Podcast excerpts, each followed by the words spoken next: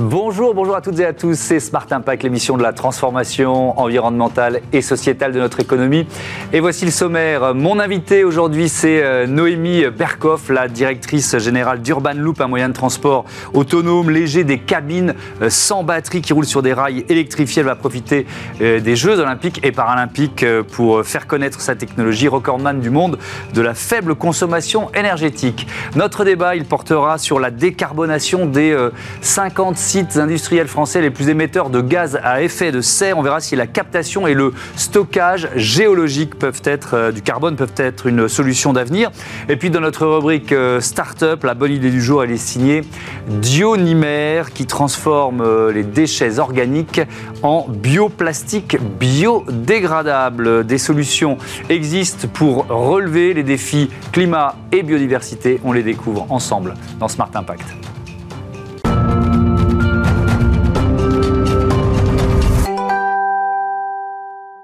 L'invité de ce Smart Impact, c'est euh, Noémie Berkoff. Bonjour.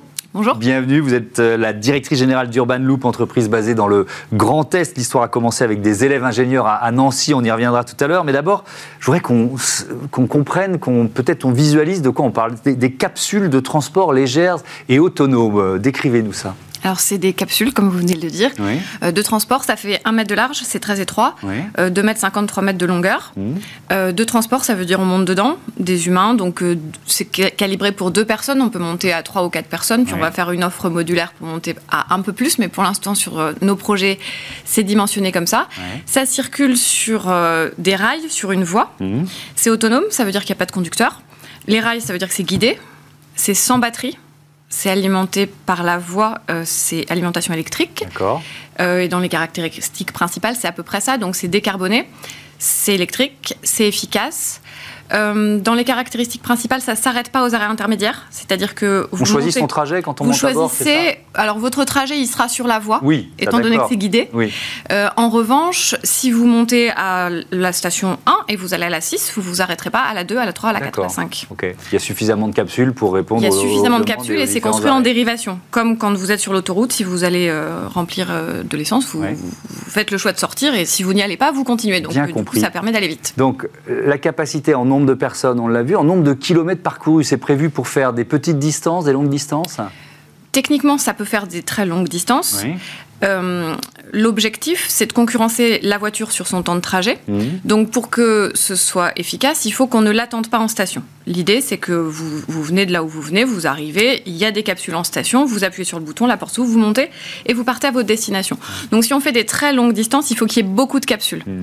Étant donné que c'est un moyen de transport qui est pertinent aussi en termes économiques, en termes d'investissement, si on a des très, très, très longues distances, très nombreuses capsules, mhm. ça va être cher. Donc notre zone de pertinence, elle est entre 5 et 20 km sur des circuits entre 5 et 20 km. Donc on commence à bien comprendre les usages. Dans, dans quelle euh, partie euh, de nos vies ou dans quelle région ou dans quelle zone urbaine, périurbaine, euh, elles vous semblent les plus pertinentes finalement, ces capsules Urban Loop? Ah, je, vais dire partout, forcément. Ah, oui, mais il y a de la concurrence. alors, par définition, il n'y a pas beaucoup de concurrence. Ça, ça ne concurrence pas les modes lourds les métros, les tramways qui desservent, qui, qui, sont beaucoup plus capacitaires. On peut monter à beaucoup plus nombreux mmh. dedans. Euh, ça peut se poser partout, c'est-à-dire euh, les zones périurbaines. Pardon de vous interrompre, c'est plus compliqué dans une ville où, qui est, qui est, déjà, où les infrastructures sont déjà omniprésentes. Dans une ville très dense, c'est pas la cible numéro un. Les zones périurbaines, donc tout ce qui est dernier kilomètre. Donc par exemple, vous êtes dans une zone périurbaine du grande agglomération, vous mmh. avez un TER, un service express métropolitain qui un terminus. Ça rabat, ça fait très très bien du rabat c'est-à-dire euh, le dernier kilomètre. Parce qu'en fait, l'idée, je le répète, c'est concurrencer la voiture sur son temps de trajet. Les gens, quand ils habitent à 5-7 km d'une station de RER e métropolitain, s'ils prennent leur voiture pour faire les 5 premiers kilomètres, ils la laissent pas dans un parc relais, souvent ça marche pas. En fait, ils vont jusqu'à la destination en mmh. voiture. Donc l'intérêt de l'Urban Loop, c'est que ça, fait toutes ces connexions entre des zones d'habitation mmh. et, des, et des terminus de mode lourd. Ça marche aussi très bien sur tout ce qui va être zone industrielle, logistique, de production. Euh, un port autonome, donc c'est des, espaces, des, des, espaces fonciers un peu, un peu étendus, mhm. Euh, avec par exemple un grand parking au début pour des salariés et euh, des urban loops qui vont desservir chaque entrepôt de la zone, de la zone logistique, par exemple. Vous en êtes où aujourd'hui du, développement du urban loop? On peut déjà l'utiliser, il y a un démonstrateur quelque part euh Alors on a un circuit d'essai près de Nancy à Tomblaine, donc on peut l'utiliser, monter, enfin on, y va, on monte dedans, on le teste. On a le projet Jeux Olympiques et Paralympiques Paris 2024, donc là qui va être un démonstrateur. Donc c'est un circuit qui fait 2 km, 3 stations, à Saint-Quentin en Yvelines. Euh, donc euh, c'est autour de tous les événements sportifs qui vont se passer au Vélodrome. Mhm. Donc Saint-Quentin en Yvelines, euh, qui est une collectivité très innovante, terre d'innovation et qui nous a suivis et accompagnés sur ce projet-là. et puis ensuite, on a un projet tout à fait commercial à Nancy. Alors ça, on y reviendra peut-être au projet commercial à Nancy, mais je voudrais prendre un peu de temps sur les, les Jeux Olympiques. Ça va servir à quoi? Desservir des fan zones, par exemple? Ça peut être ça l'usage euh, d'Urban Loop? Complètement. Pour ça, c'est pour, pour ce projet-là, c'est ça, le, c'est ça l'objectif. Donc on est en proximité du vélodrome, là où il y aura toutes les épreuves euh, mmh. du vélodrome. On a une fan zone et on, on, rejoint un parking et la fan zone. Et en effet, les applications euh, qui vont suivre celle-ci, ça peut être toutes les zones touristiques, les, les parcs d'attractions, etc. C'est absolument très indiqué pour ce type d'usage. Euh, événement évidemment majeur, international. Enfin, pour vous, c'est quoi? C'est une opportunité de vous faire connaître euh, C'était ultra, ultra important d'y être? C'est un accélérateur pour nous qui est extraordinaire. Mmh. Donc euh, un accélérateur parce qu'en fait, pour ce type de projet, c'est une énorme responsabilité de transporter des usagers énorme. Donc, euh, vu que c'est très sérieux, il y a des, gros, des gros, gros temps. Moi, j'appelle ça les, temps de papier, quoi. Avant de, avant de faire un chantier, de finir la pose de rail comme on l'a terminé, on a des années d'études, en fait, pour que ce soit homologué, pour que ce soit sécurisé.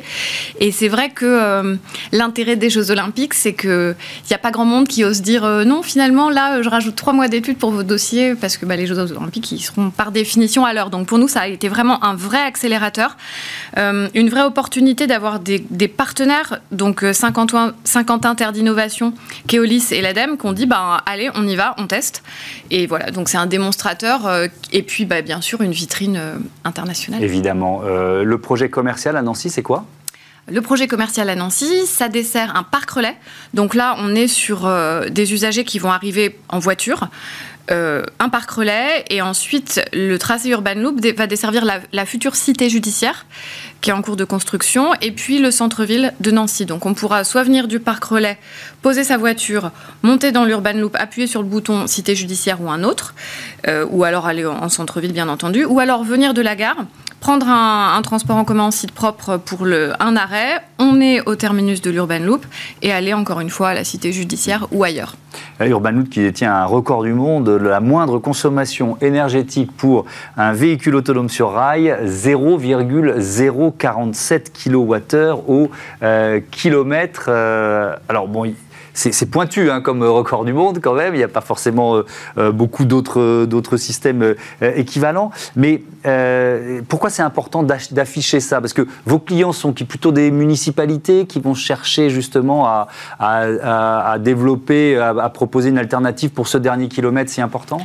Pourquoi c'est important? Parce qu'on a vraiment un objectif fort de décarbonation des mmh. territoires. En fait, on est une équipe d'une trentaine d'ingénieurs, on se lève tous les matins pour ça, pour changer le monde, pour mmh. trouver des systèmes de transport qui répondent à ces questions. Donc d'abord, c'est important pour nous. C'est évidemment important parce que c'est vrai. Euh, et puis ça, ça, ça illustre, ça incarne que notre solution, elle est, alors, elle est légère elle est légère parce que ça se pose sans infrastructure et elle est aussi légère parce qu'elle n'est pas consommatrice d'énergie. Je, vois un, autre argument peut-être pour les, municipalités, euh, c'est le, fameux zéro artificialisation nette, cet objectif euh, assez lointain. Mais enfin bon, il y a, une, un, rendez-vous d'étape, euh, je crois, en 2030, et donc où il va déjà falloir bien progresser. Là, on, ne bétonne pas, c'est ça, avec, ces, avec votre système? Oui, on est, on est complètement zéro artificialisation nette, donc la loi climat et résilience, c'est léger, c'est ce que je disais. Donc l'intérêt que ce soit léger par rapport à un gros bus dans lequel on va mettre 50 personnes, là on va prendre 25 capsules, on met deux personnes par capsule. Mmh. La capsule, elle est toute légère. Et donc du coup, elle se pose sur des rails. Le projet de, de Saint-Quentin en Yvelines, Jeux Olympiques Paralympiques, on espère qu'il y a plein de gens qui vont venir voir. On se pose sur du chemin, donc on a décaissé un petit peu, mais sur 20 cm vraiment, pour assurer la planéité. Il n'y a pas de, il a pas ce qu'on appelle pour un tramway une grosse plateforme en béton. Donc on est zéro artificialisation nette quand on se pose dans la campagne. Hmm. Évidemment, si on se pose sur une route, oui. Mais on peut se poser partout. Et vous disiez les municipalités, euh, les régions, euh, les ports autonomes, enfin le panel de clients, il, est, large. Je voudrais, il nous reste une minute qu'on raconte la, le, Non, non, tout va bien, le point de départ. Donc euh, ça démarre dans une école d'ingénieurs à, Nancy, c'est ça? Ça démarre en 2017 de projets d'étudiants. Mmh. Donc ça, c'est une grande force parce qu'en fait, ça démarre de manière académique et non bridé par des enjeux commerciaux forts. C'est-à-dire, on demande à des étudiants, tiens, on va réfléchir à la décarbonation comment on peut changer le monde, trouver un truc bien. Et mm. puis on est loin de se dire euh, qu'on va faire une société deux ans plus tard et euh, un record du monde et, les Jeux Olympiques. Donc du coup ça, ça donne une énorme liberté. Donc c'est né comme ça. La société a été créée en 2019. Euh, et puis bah là, là on, là, on, avance et donc on a un certain nombre d'ingénieurs qui nous ont rejoints. On est aujourd'hui entre, autour d'une petite trentaine de salariés. Merci beaucoup, Noémie Berkoff, d'être venue nous présenter Urban Loop. À bientôt sur, euh, sur Bismart. On passe à notre euh, débat, la décarbonation des industries les plus polluantes.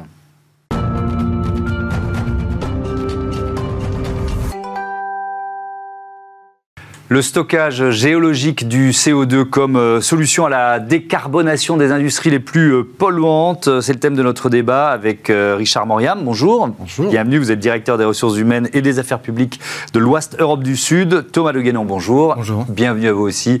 ingénieur de recherche, expert principal pour les activités de gestion des risques au BRGM, le Bureau de recherche géologique et minière. Un peu de présentation pour commencer. L'Ouest, c'est un groupe belge si je ne me trompe, vous produisez quoi? Alors c'est une belle histoire, hein. belge, oui, vous l'avez dit, mais c'est d'abord 1889, hein, déjà mmh. un groupe qui a une certaine résilience, c'est un mmh. groupe familial, une cinquième génération est aux commandes aujourd'hui. C'est un groupe qui est présent sur 25 pays, mmh. hein. c'est une centaine de sites à travers le monde, et c'est le l'un des leaders mondiaux aujourd'hui de la chaux, de la dolomie et des solutions minérales. Hmm. Il y a plusieurs sites en France C'est 16 sites en France. Le groupe, c'est 6600 collaborateurs. La hmm. France, c'est 660 collaborateurs. Hmm. Voilà. Et donc, vous faites partie, certains de vos sites, des, 50 sites industriels les plus émetteurs de gaz à effet de serre en, France. Ça veut dire quoi? Vous donnez quoi? Une feuille de route pour décarboner? C'est ça l'objectif en ce moment? Alors, d'abord, c'est une ambition. Mmh. Hein, il, faut, il faut le dire comme ça, c'est une ambition. Pourquoi? Puisque euh, dans la logique de 2030, l'objectif est une réduction d'un peu plus de 50% des gaz et émissions d'effet de serre. Mmh. Et on vise pour 2050 une neutralité carbone. Ça, c'est notre première ambition. Mmh. Pionnier, parce que euh, le groupe n'a pas attendu, si j'ose dire, ce sur quoi nous avons été convoqués il y a quelques mois pour travailler déjà sur ce qui était des solutions de décarbonation. On a travaillé sur la biomasse, qui est une logique de substitution des mmh. énergies fossiles.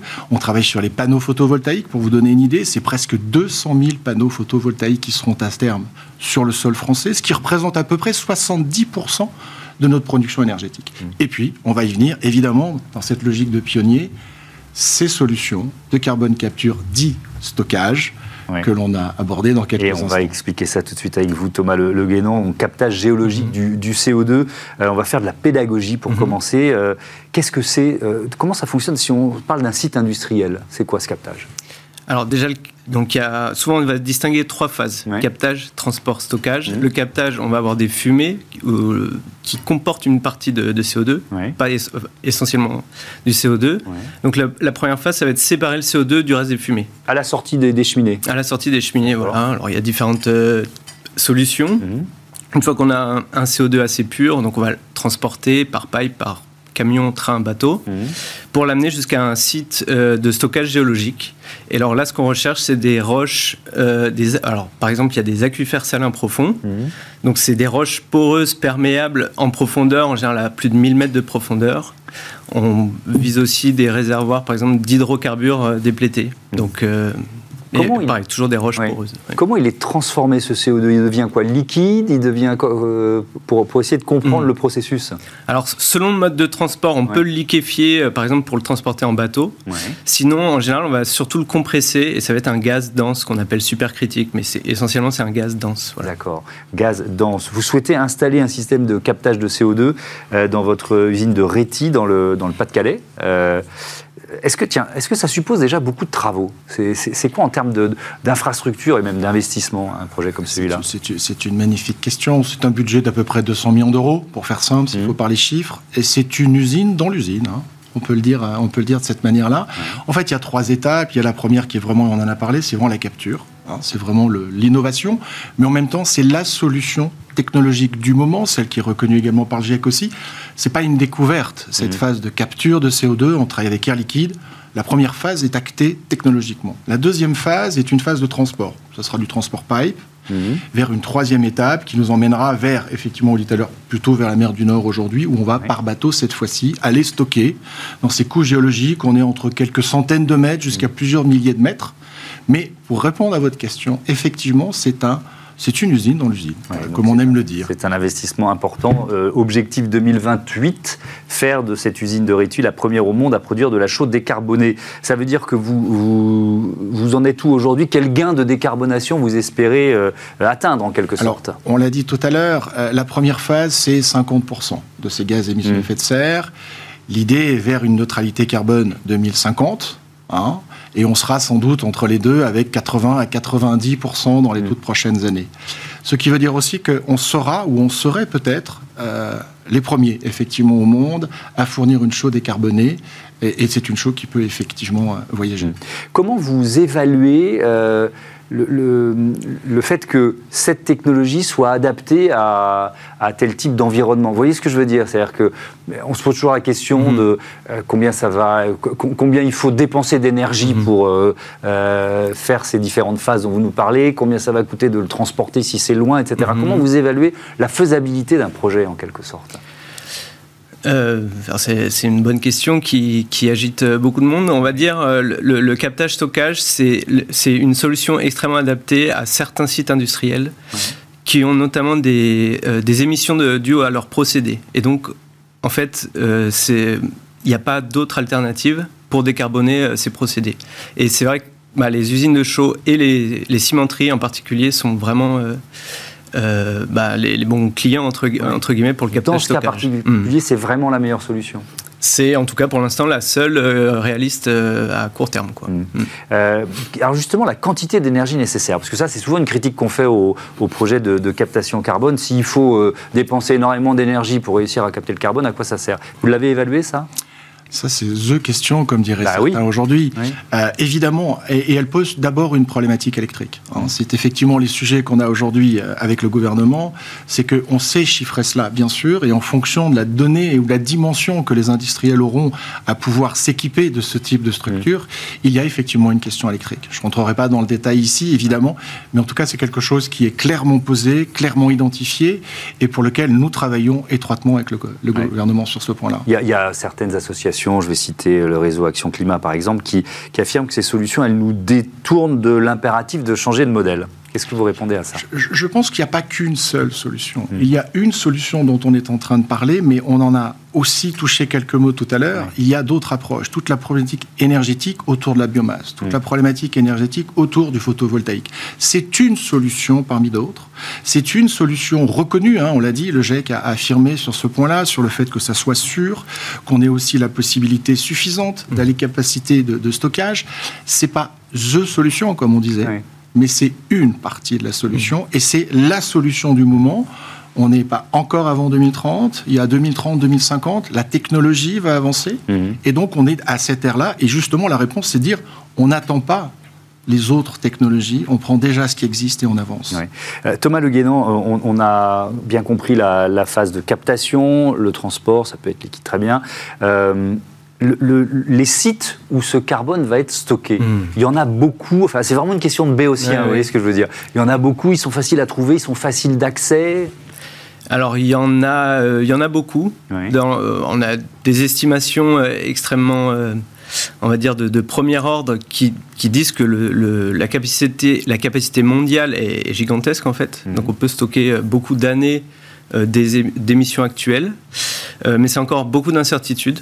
Donc en France, euh, par exemple, on a euh, trois bassins sédimentaires. Donc c'est le, type de, de zone géologique qui nous intéresse, c'est les bassins, ce qu'on appelle les bassins sédimentaires. Mmh. Donc en France, ça va être le, ce qu'on appelle le bassin parisien, le bassin aquitain et le bassin du sud-est. Donc c'est voilà, c'est des zones où les sédiments sont déposés dans des fonds marins, euh, dans les, aux aires géologiques qui nous intéressent. Et, où c'est relativement facile, je mets des mmh. guillemets, hein, de, de stocker le carbone? Voilà, ce qui, nous ce qui vraiment ce qu'on veut, c'est une, une, une, formation rocheuse euh, perméable. poreuse. Donc voilà, donc c'est alors après c'est c'est exactement le même type de formation euh, qu'on cherchait quand on cherchait les hydrocarbures. Donc c'est les types de formations qu'on connaît le mieux en fin, en fin de compte. D'accord. Donc ça veut dire que technologiquement c'est pas un défi insurmontable? C'est non, technologie. C'est le défi n'est pas technologique. Il a il a enfin depuis euh, qu'on envisage cette solution, ça commence peut-être il y a 20 ans, euh, sérieusement, le défi n'a jamais été vraiment technologique. C'est des techno ça, ça, repose quand même sur des technologies plus ou moins maîtrisées depuis les années 70, en particulier par le monde de oil and gas, enfin du mm. pétrole ça a toujours été un, plutôt un défi financier euh, et de, modèle d'affaires. Euh, Richard Morian, vous, vous, vous disiez tout à l'heure, validé par le GIEC, vous êtes passé, passé très vite là-dessus, mais ça c'est un élément important. Ça. Oui, parce que cette, cette logique intergouvernementale euh, nous, nous, aide aussi au quotidien. C'est n'est pas quelque chose qui est fait seul dans son coin. Euh, et, et, je crois que la force des industriels aujourd'hui, c'est aussi cette proximité. On l'a vu avec notre gouvernement, et peut-être pour n'en citer qu'un, mais en tout cas un ministre très actif sur ces sujets autour de nous. Et, et aujourd'hui, évidemment, ce des décisions qui sont prises en interne dans nos entreprises sur l'aspect financier, s'il mmh. fallait le résumer, mais techniquement avec l'appui du GIEC. On l'a dit, il y a trois mots qui me paraissent clairs. Euh, c'est la technologie du moment, c'est sûr, et suffisant pour répondre à l'enjeu court terme. Il y a une question euh, importante parce que vous nous avez dit euh, aller autour de 200 millions euh, d'euros d'investissement. est-ce que vous, comment il est financé? Est-ce que vous allez répercuter le coût de ces investissements sur vos productions et donc vos clients? Avec, avec toute la logique, d'abord, il y a une ouverture européenne sur ces projets-là. Il y a une part de financement importante de l'Europe, il y aura sans doute une part importante de financement euh, de l'État français, et ensuite il y a une répercussion sur les coûts, évidemment, qui sera sur nos prix de vente et sur nos produits. Hmm. Il y a déjà des, des, projets existants en France soit en test, soit en, production En France, il y a eu un, pilote euh, en 2010 euh, qui a été initié par Total, maintenant Total Energy. Mmh. Donc voilà, qui était un pilote dans la région euh, de Lac, euh, à côté de Pau. Mmh. Donc ils ont injecté 50 000 tonnes dans un ancien réservoir de gaz. C'est à ce jour le seul projet où on a vraiment injecté du CO2 et stocké du CO2. mais actuellement, il y a il y a plusieurs projets de captage en, en cours de développement en France et au moins deux projets de stockage encore une fois, sur des plutôt pilotes démonstrateurs à, l'heure actuelle en France. Merci beaucoup, merci à tous les deux d'être venus nous, nous, présenter euh, euh, cette perspective pour la captation du euh, carbone. On passe tout de suite à notre rubrique consacrée aux startups éco-responsables, c'est Smart Ideas.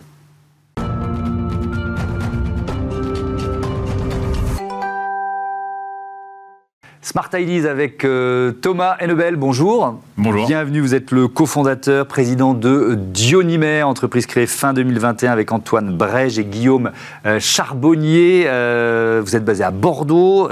allez, Smart Ideas, c'était quoi l'idée de départ? Alors l'idée de départ, on est ingénieurs chimistes tous les trois, et notamment dans, spécialisés dans les matériaux polymères ce qu'on appelle généralement les plastiques. Mmh. Euh, et aujourd'hui, ces, ces matériaux-là, c'est 99% issus de la pétrochimie. Euh, et donc l'idée était de produire un matériau polymère euh, qui ne soit pas issu du pétrole. et en l'occurrence, on s'est inspiré de, de ce qui se fait dans la nature pour développer une technologie de fermentation à partir de bactéries qui permet de transformer non pas du pétrole, mais des déchets organiques, des mmh. déchets alimentaires par exemple, en matériaux polymères pour de multiples usages, pour des usages cosmétiques, des usages de plasturgie, des usages de textile, par exemple. donc plein d'usages, on y reviendra. Euh, depuis le 1er janvier, nous, euh, on doit euh, trier nos déchets organiques. qu'est-ce qui, alors ça fait partie, je pense, de, votre chaîne de production, mais qu'est-ce qui deviennent Je vois bien qu'on rentre dans le détail. Comment vous transformez ça en bioplastique, en fait?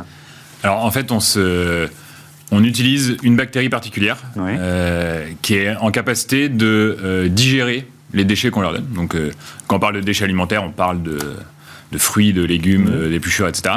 Euh, la bactérie, elle est capable d'assimiler, de digérer ces déchets. et de les accumuler dans, son corps, la bactérie à l'intérieur de sa membrane, mmh. un petit peu comme nous on stocke de la graisse. D'accord. et elle, elle l'accumule, mais elle l'accumule sous forme de polymère, d'un polymère particulier qu'on appelle le PHA, et qui est un polymère qui a des propriétés très similaires à ce qui se fait à partir de pétrole. Mmh. Mais c'est vraiment les capacités de cette bactérie qu'on exploite et donc euh, euh, dont on développe la technologie à partir de, fermentation. Donc on met cette bactérie dans des cuves, dans des cuves de fermentation, un petit peu comme on fait de la bière. Euh, mais, mais, on lui donne à manger des déchets et elle produit des polymères. Et elle produit des polymères. Donc vous avez cité les, les secteurs intéressés, c'est très vaste en fait, parce que c'est des secteurs qui aujourd'hui quoi utilisent des plastiques euh, classiques, c'est ça? Oui, tout à fait. Et qui cherchent à décarboner leur activité? Tout à fait, c'est des... Euh, aujourd'hui la stratégie hein, des, entreprises, quel que soit le secteur, euh, et de tous nos clients, c'est de s'affranchir des ressources fossiles, mmh. notamment dans ce type de matériaux. et donc nous on produit une poudre blanche en fait, une, qui, qui peut être fondu, mis en forme, euh, utilisé tel quel dans un certain nombre d'applications. Mhm. Et donc typiquement, euh, si je cite les, premières applications aujourd'hui, nos marchés à court terme, euh, sont le domaine de la cosmétique sur lequel on est beaucoup sollicité parce que on cherche à remplacer les polymères pétrochimiques qui servent d'agents d'additifs pour texturer, pour donner la texture à la crème, pour mhm. donner des effets, etc. Ça, c'est des polymères issus de la pétrochimie qu'on met là-dedans, dans nos ingrédients cosmétiques. Euh, et qui génère des microplastiques. donc c'est pas seulement les emballages, c'est dans, dans les produits. En tant qu'ingrédient. Donc il y a, y a les, euh, les, applications en tant qu'ingrédient parce que ça génère des microplastiques. Mhm. Donc il y a des fortes pressions réglementaires là-dessus. Euh, il y a de la plasturgie plus classique. Hein. On peut fondre cette poudre mhm. et la, la mouler, la mettre en forme sous forme de plasturgie classique. Et c'est un matériau polyester qu'on fait. Polyester, ça parle souvent au plus grand public parce que euh, on peut notamment faire des fibres textiles, par exemple. D'accord. Quand, on parle de bioplastique, il y a une question importante, c'est la biodégradabilité. Est-ce qu'ils sont vraiment biodégradables, vos, bioplastiques? Ouais, en, l'occurrence, la nature fait bien les choses. Euh, on utilise cette bactérie, donc qui est capable de produire ce polymère. En l'occurrence, ce polymère est aujourd'hui un des polymères qu'on connaît qui est le plus biodégradable. Euh, qui est biodégradable surtout en conditions domestiques, et non pas en conditions industrielles comme c'est le cas pour certains d'entre eux. Mhm. Euh, il est biodégradable en conditions domestiques, donc si on le met dans notre compost, si on a des utilisations de ce type-là. Euh, et sinon, justement, quand je parlais de cosmétiques, par exemple, c'est un polymère qui est biodégradable dans des conditions marines et dans les sols, et donc qui ne génère aucun microplastique. Mhm. donc ça c'est prouvé, hein, c'est pas, c'est prouvé et certifié. donc euh, c'est un polymère qui est complètement biodégradable par rapport à ce qui se fait aujourd'hui et donc qui est très intéressant de ce point de vue. Euh, vous avez annoncé, euh, je crois que c'était au mois de décembre, une levée de fonds de 1 500 000 euros. comment vous allez utiliser cet argent? C'est quoi l'objectif? Passer à la phase industrielle en quelque sorte? Alors passer à la phase pré-industrielle. Pré-industrielle, d'abord. Aujourd'hui, on a fait la preuve de concept de la technologie au laboratoire. on est aujourd'hui passé sur un stade un peu plus gros de prototype. Donc la preuve de concept, c'est vraiment produire quelques grammes, de montrer qu'on arrive à faire ça avec nos bactéries. Le prototype, aujourd'hui, on produit un kilo par mois euh, à partir de déchets alimentaires qu'on donne à manger à notre bactérie qui produit les polymères. Et euh, cette levée de fonds d'un million cinq, elle nous sert à passer à l'étape industrielle suivante, c'est-à-dire de passer au stade pilote, mmh. où euh, donc là on sort du laboratoire, on a des vrais procédés pré-industriels qui vont produire 100 kilos par mois à peu près. Et donc ça c'est l'étape précédente euh, l'usine et l'unité de production industrielle. Hmm. C'est une montée en échelle progressive. Vous vous donnez combien de temps pour arriver au stade industriel Cinq ans. 5 ans pour y arriver. On suivra ça évidemment avec Dionymer. Merci beaucoup d'être venu vous présenter, euh, Thomas Enbel, votre procédé. Voilà, c'est la fin de ce numéro de euh, Smart Impact. Merci à toutes et à tous de votre fidélité à Bismart, la chaîne des audacieuses et des audacieux. À très vite sur nos antennes.